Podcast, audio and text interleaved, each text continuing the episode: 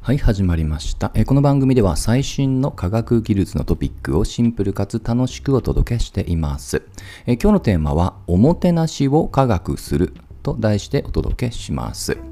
えこれはですね、えとある日本の、え研究機関が、え今月発表した記事になります。タイトル読み上げると、温泉おかみのおもてなしを脳科学的に解明という題ですと。はい。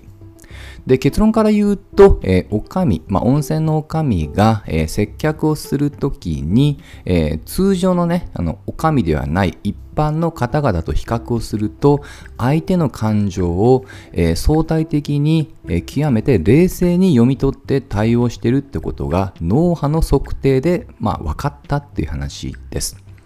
まあなんとなくね、あの、言われると、あ、やっぱりそうなんだっていう感覚はあります。これをね、きちっと脳波、なかなか嘘が効かない脳波で計測したっていうのはね、あの、まあそこそこ意義はあるのかなと思います。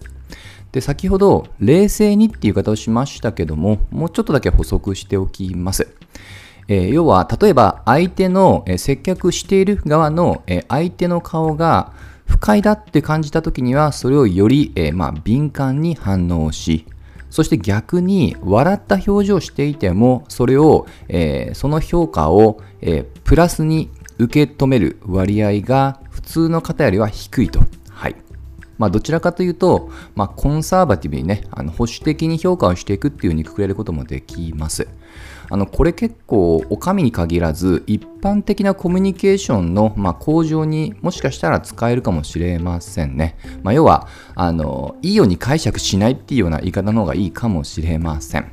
まあ、ただこの結果だけを見ると、まあ、まあ、これも想像通りですけどやはり思ってる以上に、えー、いわゆるお上のという、まあ、あの職の方は、まあ、相当ね、相手のあの表情を、まあ、冷静に見ている、つまり気を使っているんじゃないかなと。まあ、もっと言うと、結構やっぱりストレス溜めてんじゃないかなっていうような、ちょっと不安も同時に感じたぐらいです。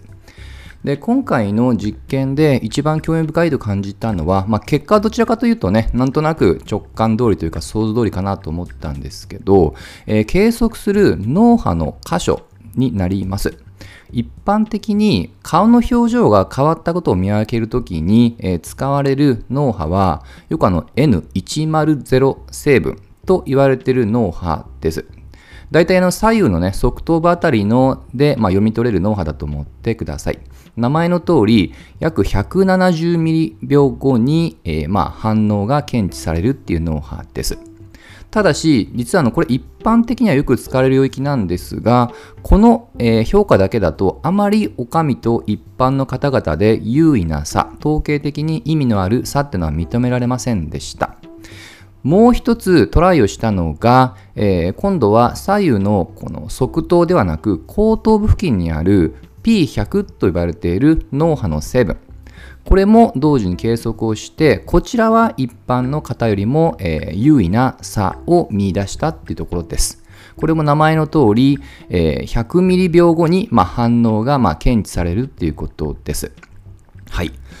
で、この100ミリ秒後って言いましたけども、あの、これよくあの、意識の科学の時に、えー、よく話題になることに、自由意志という問題があります。はい。まあ、要は我々が何かを意識的に、えー、まあ、判断をもしくは意思決定をするのは、それを例えばね、画像を見て何かを判断するっていうシーンでしたら、画像を見て数百ミリ秒後に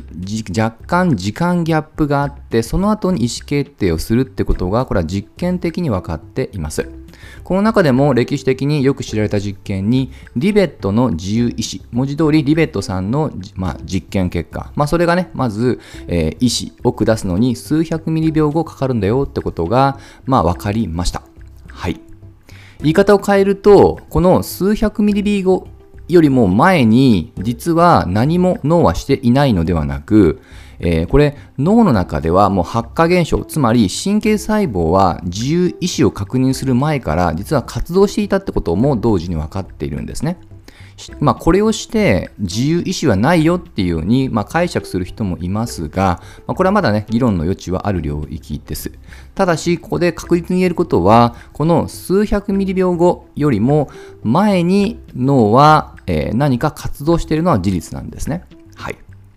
で、話を戻します。今回、まあ、100ミリ秒後ということは、のどちらかというと、えー、意識的にの前の可能性が高いです。はい。まあ、もうちょっと言いますと、無意識のうちにお上は相手の表情を、しかも冷静に評価をしているっていう可能性が高いことを意味してるんですね。はい。これ結構興味深いですよね。無意識でやってるってことですと。これって実はあの、まあ、解釈ってちょっと2つあると思っていて、まず1つは、まあ、こういった能力を持っているから、まあ、お上として、まあ、働き続けてられているっていうね、まあ、あの、生来的なもの、まあ、生まれ持ってのものなのか、もしくはそういった職業についているからこそ後天的にま発達したのかっていう大体この2択だと思います。で私の推測は後者ですね。つまり後天的に得得したということですと。というのも、実はのこれ過去にちょっと近い脳波の実験がありました。えー、これはあの2008年ぐらいに、えー、これはあの富士通と理化学研究所が行った有名な実験です。えー、対象は、えー、棋士、まあ、将棋を打つ人ですね。このプロの棋士とアマの棋士、それぞれで、えー、その例えば詰将棋の言ったように、その将棋の詰み手を考えるときに脳にのどこの部位が、まあ、活発に反応しているかってことを調べました。